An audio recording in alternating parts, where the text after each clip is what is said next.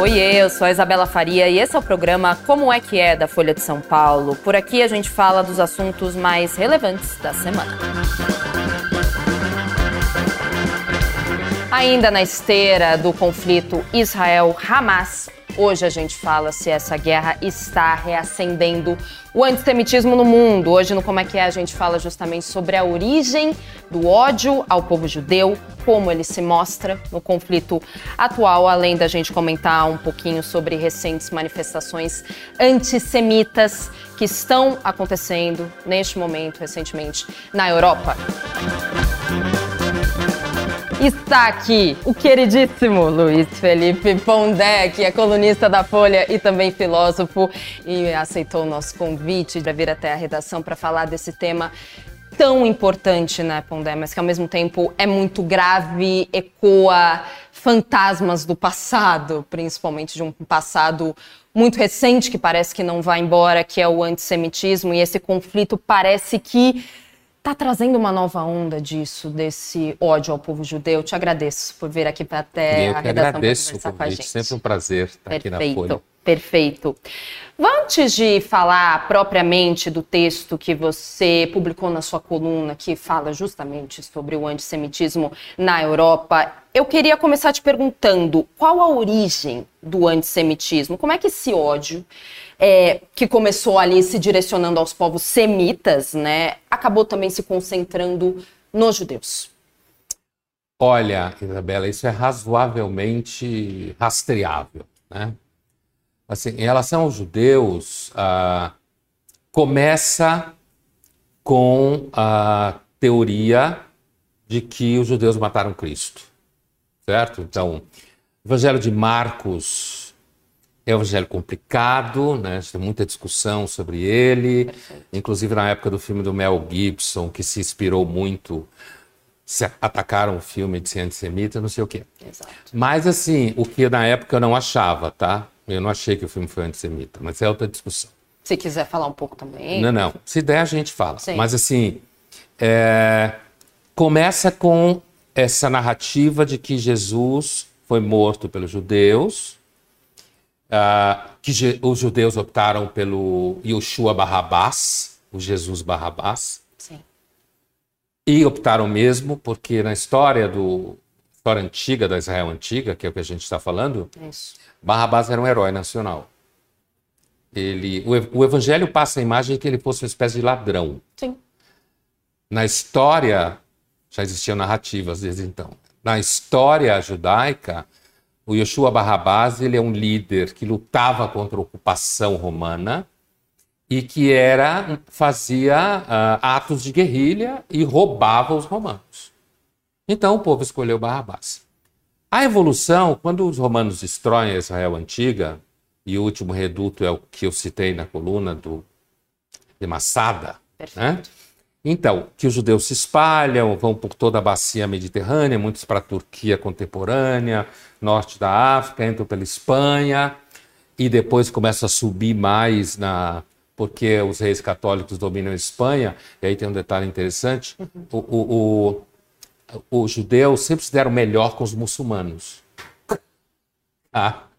Atenção. Assim, inclusive na Espanha, é, inclusive durante o Império Turco Otomano, tem textos muito conhecidos de judeus da, da Bulgária, por exemplo, Canetti, prêmio Sim. Nobel, que falava que o avô tinha saudades do período do domínio do, do Império Turco Otomano, tá? Sim eles sobem para a Europa, e aí vem um outro fator que vem se somar ao antissemitismo.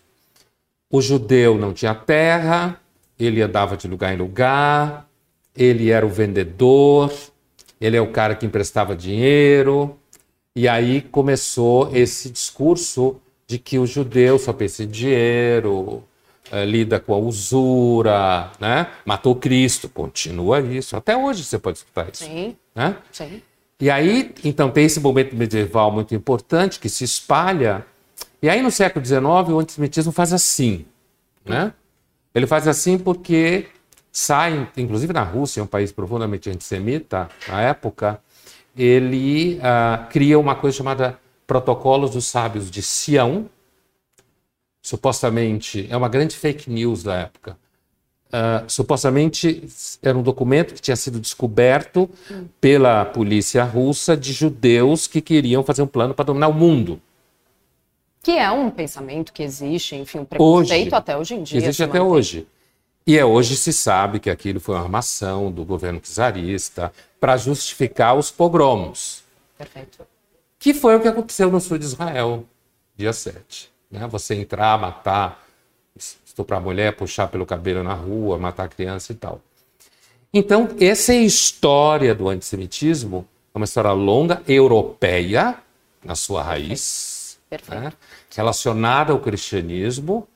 E aí, quando os judeus começam a migrar para a Palestina britânica, aí começa o conflito com os árabes, Há lá uma parceria entre o Mufti de Jerusalém com o governo alemão, mas eu não acho que dá para caracterizar aquele momento a relação entre judeus e árabes como uma relação antissemita. Certo. Porque, inclusive, os dois são semitas. Sim, né? exatamente. O problema ali se tornou um problema de conflito territorial, disputa por terra. É claro que algumas pessoas com discursos religiosos enlouquecidos, mas não acho que naquele momento dá para caracterizar o problema israelo-árabe como um problema de antissemitismo, naquele momento. Hoje é um, o Hamas usa o antissemitismo. Perfeito. Já que você entrou nesse assunto de a gente puxar é, a questão do antissemitismo para hoje em dia e focando nesse conflito, justamente na sua coluna você faz um exercício de imaginar o que aconteceria se Israel fosse extinta. É, você pode explicar para a gente como veio essa inspiração para você fazer esse exercício? Claro que é inspiração propriamente conflito, mas você pode explicar para a gente como veio a ser o seu texto? Então, a, a, inspiração, digamos assim, não de fundo, que é o conflito, mas imediata, veio do fato de que muita gente não sabe que o Hamas ele tem na sua carta fundacional o objetivo de destruir Israel. Isso é uma. Aquela coluna visava chegar na psicologia do soldado de Israel hoje, como eu falo no final. Exatamente. Que é o seguinte: Israel sempre entrou numa guerra sob a ameaça de deixar de existir. Sempre foi assim. Países perdem guerras, guerras são uma desgraça, morre um monte de gente, todo mundo sabe disso. Mas, uh, por exemplo, o Egito perdeu no mínimo duas guerras para Israel, não uhum. deixou de existir. A Síria perdeu no mínimo duas guerras para Israel, não deixou de existir. A Jordânia perdeu no mínimo uma guerra para Israel, não deixou de existir.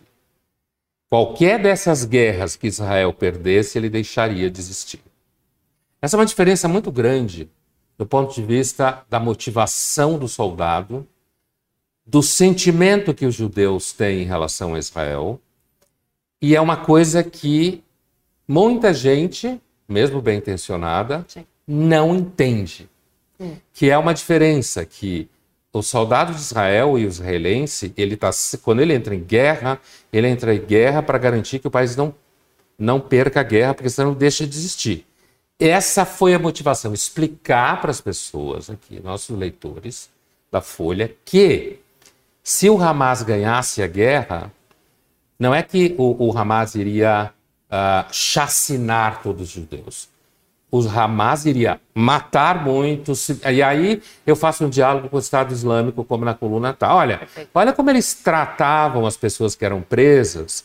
Provavelmente o Hamas ia tratar mal, ia violentar mais mulheres, ia matar mais gente. Mas o, o Hamas e o Hezbollah e o Irã iam acabar com o Estado de Israel, provavelmente ia ter outra diáspora e tal. Exato. E eu colo nisso, como você sabe que leu a coluna, elementos do ataque de 7 para dar um tom assim uh, mais dramático à questão. Então a inspiração foi essa, mostrar que Israel, se, per... se hoje Israel perdesse uma guerra que começou com Hamas, que entra o Hezbollah, que de repente a Síria entra e ele não consegue dar conta, Israel deixa de existir. Perfeito. E antes da gente voltar para a coluna e a gente destrinchar é, praticamente parágrafo por parágrafo, uhum. que são as perguntas que eu tenho para você. Eu queria, eu quero te perguntar como é que o antissemitismo em si, na sua visão, está se, tá se mostrando nesse conflito. Porque, por exemplo, a gente teve ontem uma sinagoga e um centro judaico, é, um centro comunitário judaico em Berlim, que foram atacados com coquetéis Molotov. A gente, na mesma cidade, Estrelas de Davi, foram pichadas em algumas residências também voltando ali a 1930, quando né, nazistas e pessoas simpatizantes do nazismo faziam exatamente a mesma coisa. O antissemitismo está se mostrando nessas atitudes e o que mais? Primeiro a gente deve salientar, Isabela, que essas, o, o antissemitismo europeu hoje, ele é muito, uh, digamos assim, influenciado pelo conflito israelo-palestino. Uh, é, muitos daqueles que hoje têm atitudes anti-judaicas na Europa são uh, imigrantes de países árabes. Então, o antissemitismo na Europa, uh, ele sempre foi cristão. Hoje os cristãos judeus se dão bem, mas antes não. O antissemitismo sempre foi mais cristão, fascista, nazista, de Estado e tal. Uh, os árabes estavam fora disso, na sua imensa maioria, não tinha nem árabe ali naquele pedaço. Mas hoje você tem muito árabe na Europa. Então, hoje o antissemitismo na Europa está mais vinculado ao conflito no Oriente Médio e o vínculo que se faz com os judeus. Só que o que faz o antissemitismo hoje, inclusive por conta do conflito israelo-palestino, ele trabalha com o imaginário do antissemitismo histórico, atávico. E aí eu falo para você, eu tenho lido comentários, né? Eu não leio comentários das minhas Faz colunas. muito bem, pô, Eu não né? gosto de ser envenenado. Bem. Eu tenho lido comentários de colegas aqui da Folha e de outros lugares que escrevem, ou pessoas que escrevem artigos, não porque são colunistas ou, ou, ou jornalistas da Folha, e é interessante porque aparecem frases que são típicas do antissemitismo histórico. Hum. Tipo, os judeus são donos dos bancos do mundo, os judeus são donos da mídia, os judeus influenciam o governo, os, go os grandes governos do mundo. Ou seja, que é basicamente o antissemitismo histórico europeu dos sábios de Sião. Os judeus têm uma conspiração, são os homens mais ricos do mundo, mandam em todo mundo, logo por isso os Estados Unidos serve Israel e logo Israel também é o país desses banqueiros milionários todos. Quando você vê isso nas redes sociais, e tem uma outra coisa que é o seguinte: a pergunta que eu faço, Isabela, é: afinal de contas, falando do Brasil agora especificamente, por que, que os brasileiros se envolvem tanto com essa guerra? Hum. Há poucos dias atrás, a gente acompanhou a, a destruição da região de Nagorno-Karabakh na, na, no Azerbaijão. Perfeito. Né? Os azeres, aquele território que é ocupado por armênios, todo dia, eu não estou dizendo que nada disso é bonito, não é isso que eu quero dizer. O que está acontecendo no Oriente Médio é uma tragédia. Né? É, todo dia você tem na África bombas que explodem, já teve meninas que foram uh, sequestradas pelo Boko Haram, a gente viu que foi o Estado Islâmico durante anos. Né? Todo dia estoura, morre gente no Paquistão, morre gente no Afeganistão. Por que, que as pessoas não se envolvem com isso? Por que que tem números gigantescos o tempo todo. Por que, que isso. É claro, a, a mídia dá nota, dá notícia, mas as redes sociais permanecem completamente indiferentes para isso. Eu tenho uma hipótese. Quer dizer, não é minha, não é isso que eu quero dizer. Sim. Mas é uma hipótese bastante consensual. Hoje em dia, no Brasil, a, a, o fato de muitos evangélicos, cristãos, terem se alinhado, e aí não depende do Bolsonaro, o Bolsonaro é só um elemento mais trágico na história, mas assim, o, muitos dos cristãos, eles veem Israel como uma terra santa, como todo mundo sabe, eles veem, inclusive alguns veem essa guerra como o início da guerra do final do mundo, Perfeito. né? Ah, então, eles têm um alinhamento a Israel que é um alinhamento de base espiritual e religiosa, claramente. E aqueles que se lançam a, a, a uma defesa absolutamente radical, do, inclusive do que os, o Hamas fez, empurrando para embaixo da, da, da, do tapete, da onde vem essa motivação que faz com que brasileiros que não têm nada a ver com a história Tudo bem, se você é árabe, palestino, judeu, você tem a ver com a história, mas a maioria não é. Da onde vem a motivação? Parte vem do fato de que a esquerda, não toda a esquerda, mas setores da esquerda, leem Israel como país colonial, representante do dinheiro americano. Os americanos já começaram a ajudar Israel nos anos 60, na guerra de 67, mas deixa isso para lá. É, então, a, a adesão é porque é uma adesão ideológica. Né? E a outra parte, que na esquerda está muito presente desde o Stalin, é também o clássico antissemitismo. Né? Israel, hoje mesmo escutei de uma pessoa que não tem nada a ver, é a judeusada, a expressão assim, a judeusada está matando muita gente lá na Palestina. Né? Imagina, a, pessoas fazem arte mostrando crianças, anjinhos mortas, né? uma tragédia, com a, com a kefia palestina voando para o céu, uma imagem muito bonita e triste. Mas eu não vi ninguém fazer isso quando os Yazidis foram massacrados pelo Estado Islâmico no Iraque. E as mulheres foram transformadas em escravas sexuais. Não vi. Então, é o antissemitismo latente, certo? que aparece nessas horas e motiva o envolvimento. Né? Motiva o envolvimento. Eu acho que, inclusive, às vezes, é até inconsciente estrutural, algo mais É, uma coisa assim, é. Você estrutural. falou da, da esquerda, do antissemitismo na esquerda, inclusive é uma, é uma parte da sua coluna, né? Você é. escreve justamente o antissemitismo em setores da esquerda é uma questão de princípio hermenêutico, hermenêutico. desde Stalin. É Exatamente. Então, as raízes é, do ódio aos judeus nesse espectro político, você pode, a gente pode rastrear desde Stalin ou é algo que Não, vem de é, mais Você tinha, os judeus conseguem uma uma peripécia maravilhosa, né? porque os judeus eram acusados de comunista pelo Hitler, é e muitos judeus eram comunistas mesmo, inclusive os primeiros que foram para Israel eram comunistas, europeus, judeus europeus, que tinham judeus morando lá sempre, e depois acusado pelo Stalin de serem capitalistas e traidores. Aliás, esse foi um dos argumentos que o Stalin teve em mãos para destruir o Trotsky, que era judeu, e muitos outros judeus, como Babel, Isaac Babel, escritor que lutou na guerra e tal. Então, tem essa peripécia, né? O que demonstra também antissemitismo que supera espectros ideológicos. Entende? Mas no caso da esquerda especificamente, o Stalin, ele criou essa tese de que os judeus eram traidores, antirrevolucionários, né? Para justificar, inclusive, tomada de dinheiro de muitos judeus, a morte, os eternos pogroms que tinham na Rússia. E é, agora, de lá para cá, não estou nem dizendo que pessoas são stalinistas, mas aí as pessoas enquadram essa análise de uma dialética de oprimido e opressão, e o judeu é sempre o opressor. É como se essa frase de um colega aqui da Folha, inclusive, numa conversa pessoal, eu e ele ontem, por WhatsApp, a, é como se a moratória de Auschwitz acabou. Já está autorizado falar mal de judeus de novo. Entende? É isso aí.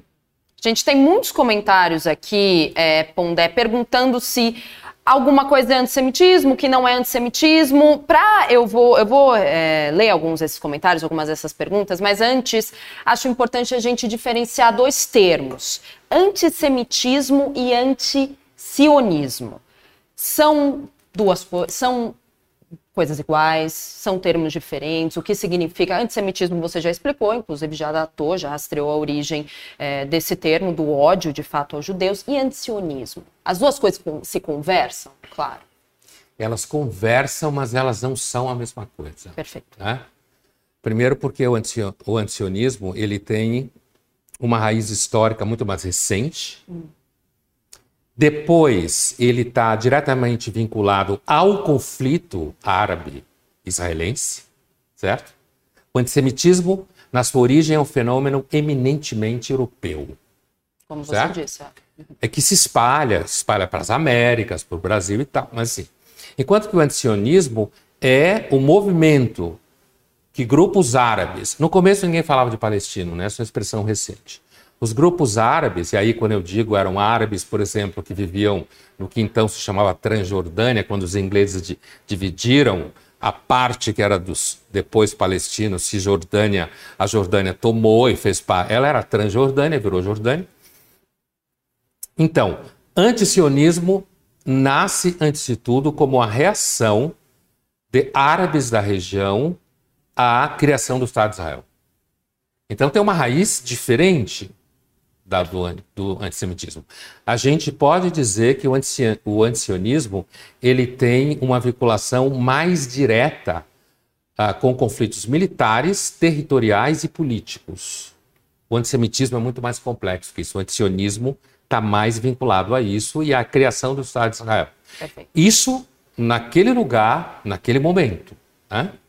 Agora, de lá para cá, é claro que a crítica a erros e excessos do Estado de Israel, como, por exemplo, a criação de uh, colônias no, na Cisjordânia, que é uma coisa que a imensa maioria da população de Israel é contra. Né? Netanyahu está a ponto de cair do governo, já estava antes.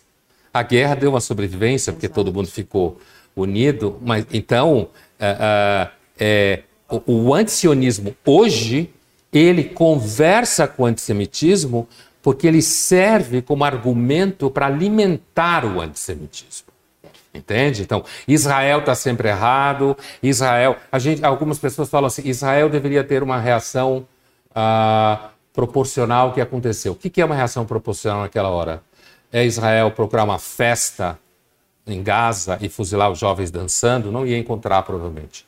É o que? Invadir casas, violentar mulheres, matar bebês, selecionar um número para fazer isso?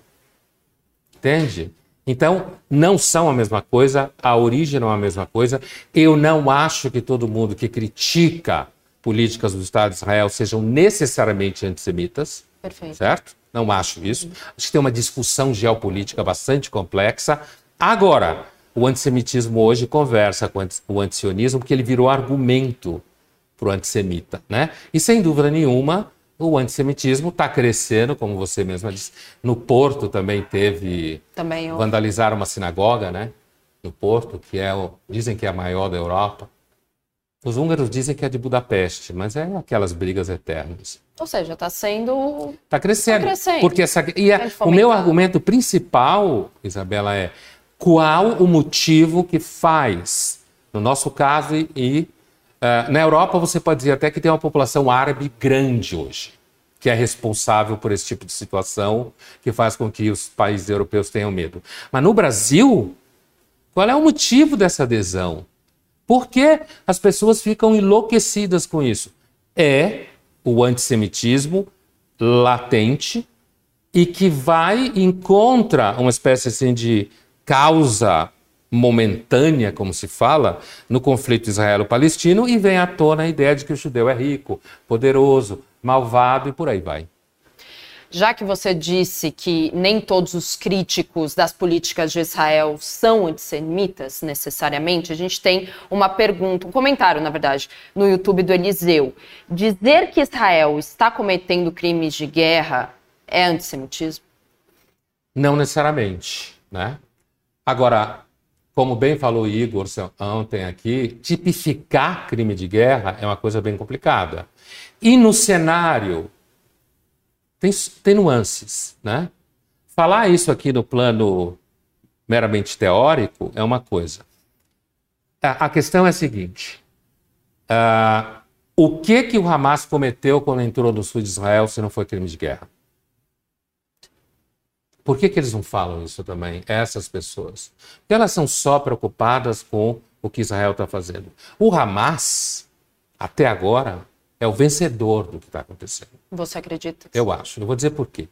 O Hamas é um, um grupo disciplinado, organizado, inteligente, capaz, tem por objetivo destruir o Estado de Israel, e ele sabia que com essa violência ele ia colocar Israel no, numa, numa situação de uma espécie assim de, sabe quando fala que ele fica no corner, assim, na quina? Encurralado. É encurralado porque é o quê?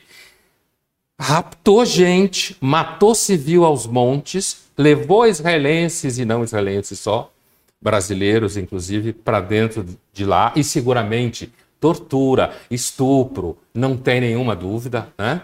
Agora, o uh, que, que Israel faz? O que, que o Hamas sabe que Israel ia fazer? Israel ia atacar massivamente. E quando acontecesse isso, o que? O Hamas sabia que a opinião mundial ia imediatamente, em grande parte, inclusive nas redes sociais, se mover contra Israel.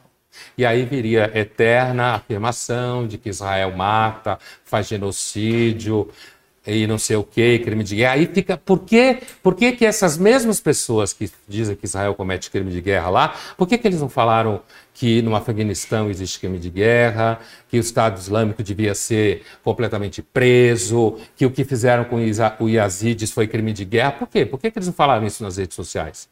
Porque eles não vieram aqui no Brasil e se ocuparam disso, né? Agora, o Hamas, como ele tem, uh, ele não é democrático, então, Sim. retomando um pouco o início da tua pergunta, uh, vou dar um exemplo concreto. Uhum. Haaretz, certo? Sim. Um dos maiores jornais de Israel, um jornal claramente, eu diria que ele é uma espécie de Guardian uhum. em Israel, certo? Centro-esquerda, desce o cacete no governo do Bibi Netanyahu, pede a cabeça dele há muito tempo, critica os colonos ah, religiosos. Nem todo religioso é igual aqueles, hein? A gente tem que fazer a diferença de Israel, em todo lugar, não só lá. Então, assim, como nem todo muçulmano, aliás, a maioria dos muçulmanos não, é Hamas, certo? Então, assim, ah, o que acontece? Ou, pegando o exemplo do Haaretz, que muita gente conhece, tem Haaretz em relação ao Hamas? Alguém pode publicar um jornal não. como Haaretz na faixa de Gaza, alguém pode criticar a política do Hamas, é evidente que há diferentes diferenças qualitativas institucionais entre Israel e o Hamas, mas os antissemitas passam por cima disso. A gente está recebendo muitas perguntas aqui, inclusive também elogios. O Rodrigo da Silva Veiga ele te pergunta: Pondé, como separar, se é que se pode, as atitudes do Estado de Israel e o povo judeu. E ele parabeniza, parabéns pela entrevista. Eu diria o seguinte: primeiro, separar as atitudes entre os diferentes momentos e instituições do Estado de Israel. O Estado de Israel não é essa última coalizão do Bibi Netanyahu só. Por exemplo, uma das coisas que o, esse grupo do Bibi Netanyahu está tentando fazer é acuar o Supremo Tribunal de Israel. Exatamente. Israel não tem constituição, né? Herança britânica. Então, o Supremo, ele é lá, ele é super autônomo, né? E ele é um verdadeiro representante da noção de Estado de Direito. Muitas vezes entrando em conflito com o Estado para defender interesses palestinos. Certo? Então não dá para pôr na mesma caixa o Estado de Israel. Né? Porque o Estado de Israel é um, uma democracia complexa, conflitiva, uh, onde hoje, por exemplo, Bibi Netanyahu ele tem uma força no governo extremamente frágil, ele provavelmente vai cair. Né? Então, eu diria que a, o primeiro passo é separar o Estado de Israel do Estado de Israel hum. ou das diferentes instituições históricas e atuais que existem no Estado de Israel. Até antes dessa guerra, os israelenses estavam na rua, isso sempre é um problema, porque quando Israel fica frágil, ele se abre para incursões, como em 73, que também tinha movimentos na rua, né? Ah, você tinha movimentos na rua de pessoas querendo derrubar Bibi Netanyahu e a coalizão dele, que é uma péssima coalizão, né?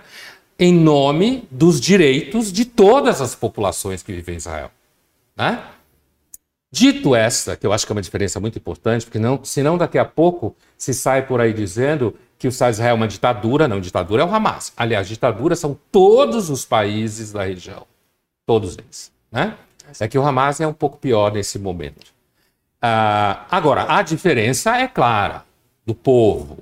Você tem em Israel pessoas que são extremamente seculares, muito pouco religiosas, que normalmente estão mais alocadas, o movimento meio é de centro-esquerda, mas ao mesmo tempo feliz que está ganhando dinheiro, então os partidos de esquerda estão muito pequenos em Israel hoje no parlamento. Entendi. Muito pequeno. Israel hoje está muito rica, todo mundo é liberal, quer ganhar dinheiro, quer fazer negócio. Inclusive muitos árabes do meio fazem negócios com israelenses e tudo mais. Você tem na população israelense, por exemplo, tem religiosos que são religiosos que são contra o Estado de Israel, aqueles que andam de preto, porque acham que Israel só pode voltar com o Messias, que proíbem a sua comunidade religiosa, os Haridim, como se fala, de comemorar o dia da fundação do Estado de Israel, proíbem, queimam bandeira israelense na Europa e torcem pela vitória do Hamas. Certo? Sim. Né? Sim. Existe isso em Israel. Quem conhece Israel sabe muito bem disso. Ao mesmo tempo, você tem religiosos judeus, que são religiosos judeus que não pensam assim, que são uma espécie de modern orthodox, como se fala, que são usam equipar, mas não andam de preto, uhum. mas são, são, observantes, que são a favor do Estado de Israel, ah, mas não são a favor da fundação de colônias na Cisjordânia. Então, só entre religiosos, você já tem três tipos, com todas as nuances entre eles. Fora os seculares, que normalmente estão muito longe dessas posições. Ah, o conflito entre religiosos e seculares em Israel é muito grave que é mais ou menos interpretado como conflito entre Tel Aviv e Jerusalém, grosso modo.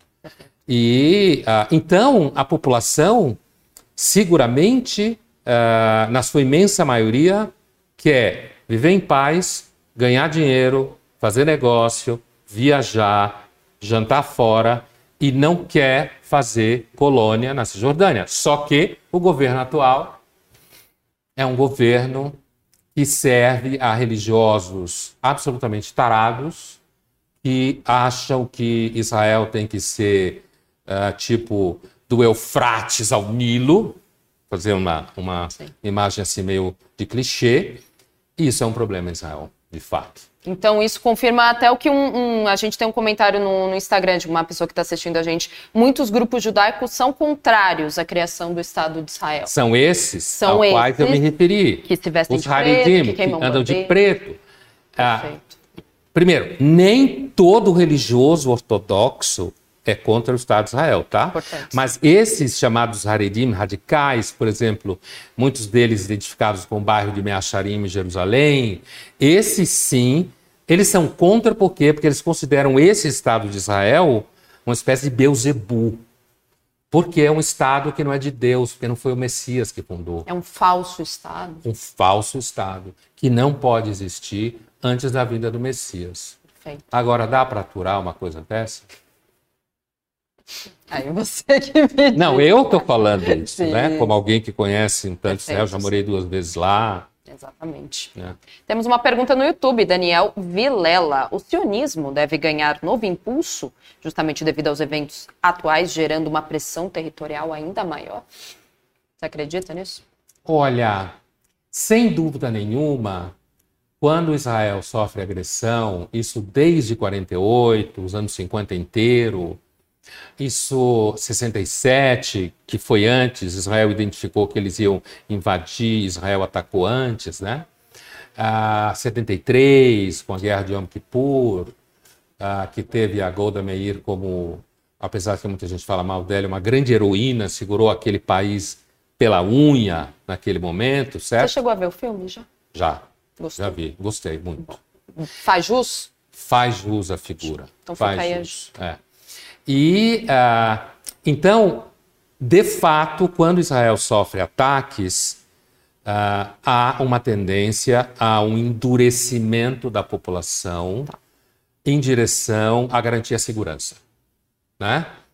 Esse endurecimento, no primeiro momento, ele significa apoio investi investimento militar, né? Uh, maior desconfiança com relação a acordos de paz, mas, ao mesmo tempo, hoje, a, a grande parte da população israelense está cansada disso. Está cansada disso.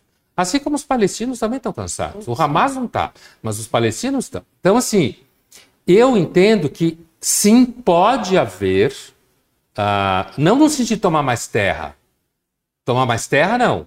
Golan foi tomado da Síria em 63 e foi, e foi ampliado o domínio em 73, 67, 73, isso não vai ser devolvido nunca. A população está lá dentro. Eu mesmo morei no Golã. A população está lá dentro, está é, ocupado, muito difícil. Né? Já Sinai, Israel devolveu porque nunca quis ocupar. Né? Agora, uh, veja que Israel saiu em 2007 o Sharon, uhum. grande águia militar, agressivo e tal, tirou o exército de tirou 7 mil colonos. Infelizmente, ele calculava que a autoridade palestina ia tomar conta, mas perdeu a eleição com o Hamas. Né? Então, eu não acho que isso vá se manifestar, Isabela, no, numa tendência a aumentar territórios. Tá. Eu acho que isso pode uh, se transformar numa pressão maior sobre o serviço de inteligência, que está desmoralizado Imagina um país que faz a série falda tomar uma dessa na cabeça. Exato. Né? Uma falha de segurança é, então, tremenda. Então, enorme, muito pior do que o Yom Kippur. A gente estava é, é, a gente estava até conversando ontem no Como é que é com, com o Igor é, Gilov, nosso repórter especial, dizendo que a operação do Hamas foi feita por terra, por água, por, por, por ar, de parapente, ali, né? algo Os caras quase entraram passeando, ouvindo música. Né? Quer dizer, um escândalo. Vai cair a cabeça da direção do Chimbeto, com certeza. Então, eu acho que hum, hum, se Israel tem um problema assim, olha, Israel não pode fazer um cessar-fogo e desistir da guerra com os reféns lá dentro. Perfeito. Ele pode até abrir a mão de destruir o Hamas com totalmente, o que não vai conseguir destruir o Hamas totalmente, porque tem escapam, tem túneis, fogem para outro país. Mas se Israel deixar os reféns lá dentro e fizer cessar fogo, a população vai estrangular o governo israelense e o exército. Isso é uma questão essencial. Por quê? Porque isso vai significar que o Hamas de fato venceu. Que... Isso é um, no... isso é um nogórdio, os reféns lá dentro. Que é inclusive uma pergunta que a gente tem aqui do Lennon Rock. Ele está parabenizando pela entrevista também, mas ele diz: gostaria de saber se é possível acabar com o Hamas, coisa que você acabou de dizer Eu que é. acho que não. Ou até mesmo a ideia, é, ele, faz, ele pergunta aqui: e os palestinos serem livres finalmente desses pensamentos de eliminação de judeus? Olha, primeiro, não são todos os palestinos ah, que sim, têm o objetivo de eliminar judeus. A gente tem que tomar cuidado, porque às vezes as pessoas nos comentários e na discussão, elas ficam meio apaixonadas. É, é normal que em comentários você empobreça a semântica, que é aquilo que todo mundo escreve em jornal, em mídia e tal, fica o tempo inteiro brigando para não empobrecer a semântica, né? Mas assim, a, a, sem dúvida nenhuma, existem exemplos disso. O que os palestinos hoje querem, o que todo mundo normal quer, é viver, pagar conta, ver os filhos crescer, ir na faculdade, não ter que ficar morrendo o tempo inteiro, brigando o tempo todo. Ah, então, assim, sem dúvida nenhuma, assim como do lado israelense, ah, você tem inclusive casamentos entre ah, ah judeus e árabes, esse uhum. caso mais árabes israelenses, não palestino, que não é a mesma coisa, aí muita gente não sabe o que é. Árabe israelense é uma coisa, palestina é outra. E isso data de 48. Agora, é, eu acho difícil ainda isso no horizonte. Infelizmente, eu acho muito difícil porque o movimento islâmico que está no Hamas, que está no Hezbollah e está no Irã, a, a, a, uma das vantagens da OLP, que já deu muita dor de cabeça a Israel no passado, é que a OLP nunca foi religiosa. Hum. Então, na hora de fazer a paz, o Arafat, né, e todos, tudo que existe, nada é perfeito, mas na hora de estabelecer algum acordo de paz, não estava em discussão quem Deus quer que ganhe. Porque quando você mete no meio quem Deus quer que ganhe, quem sabe o que Deus quer? Eu sou de tal time, acho que sei. Você é de outro time, acho que sabe. O Hamas diz: a Palestina é muçulmana foi dada a nós por Alá. Está lá nos documentos do Hamas. Né? Então, eu, eu entendo que sim, é possível um dia, quer dizer, essa é a esperança, mas eu acho que, como disse Joel Pinheiro na coluna essa semana, eu acho que a solução, a única solução possível é pragmática. Certo? É, vamos parar de se matar, vamos olhar para o futuro, esquece Allah, Deus, Muhammad, estou falando as heresias aqui, Davi e tal, é, e vamos focar no futuro, em diminuir a violência, em criar um espaço para os jovens conseguirem viver, diminuir aí, o estímulo ao ódio, ao vocabulário do ódio, certo? Eu acho que essa é a única solução. O único caminho é uma solução pragmática e não uma solução ideológica ou religiosa. É pragmática. Que está nos. É, nos vamos fazer negócio Perfeito. e vamos parar de se matar.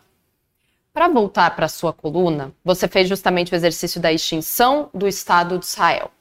Você pode fazer o contrário? O que aconteceria se a Palestina ou os palestinos fossem exterminados? Haveria paz, por exemplo, se Netanyahu, como você disse, que daqui a pouco cai, mas por enquanto está lá? Sim. Haveria paz se Netanyahu, então, liderasse essa, esse, processo? esse processo de extinguir a Palestina? Então, uh, em tese, militarmente, Israel já poderia ter extinto a Palestina. Militarmente. Sim. Politicamente, não, porque tem todas as questões geopolíticas. Israel é uma potência atômica. Literalmente. No, atômica, nuclear. Dizem que são 90 90 bombas, ninguém sabe direito, né?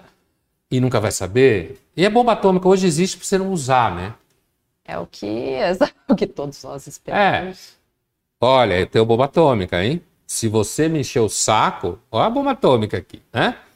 Mas então, portanto, Israel até hoje, apesar que teria poder para tal, nunca o fez. Segundo lugar, o Netanyahu jamais conseguiria fazer isso dentro do Estado de Israel.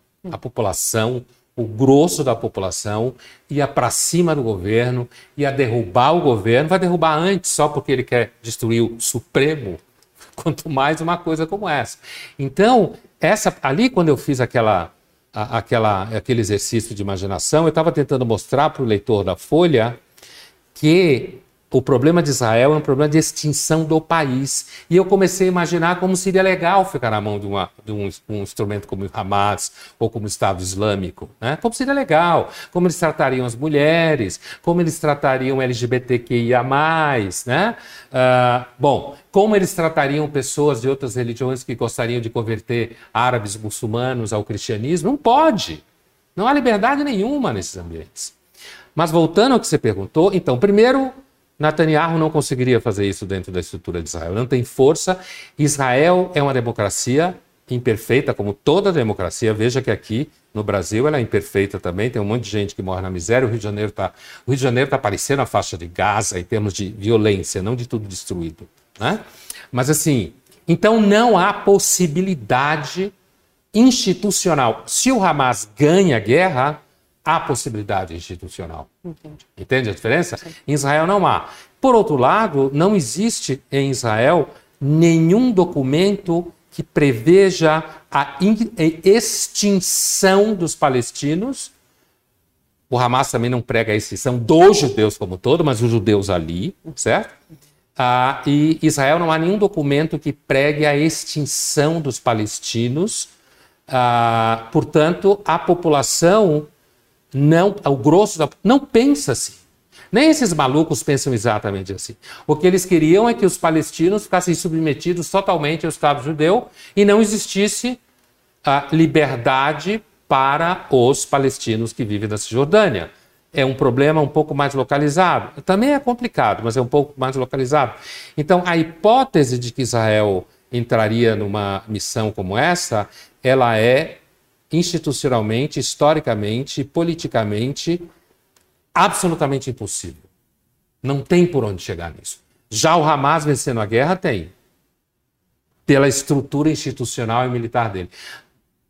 Netanyahu ia ser apedrejado na rua, certo? As pessoas iam cair em cima dele, de porra dele, falando assim, uh, uh, estereotipadamente. Iam cair de porrada em cima dele, iam pegar aqueles caras lá, jogar os caras à parede.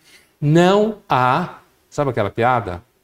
Dois judeus, três ideias com este arremate. Eu te agradeço, Luiz Felipe Pondé, colunista da Folha, filósofo e várias outras coisas mais. É escritora, é autora, é ensaísta. Pondé, muito obrigada, muito obrigada Eu que agradeço, pela aula, Isabela. né? Sabe Foi... que você é professor muito obrigado. também. Te agradeço um muito e volte sempre. Por favor, venha é mais só vezes. me convidar que eu venho. Muito um obrigada. Prazer. Muito obrigada, Pondé. Obrigado. Até breve. Obrigado, Isabela. E muito obrigada a você também que assistiu Como é que é dessa quarta-feira. Amanhã, quinta-feira, estaremos aqui. Espero vocês. Tchau.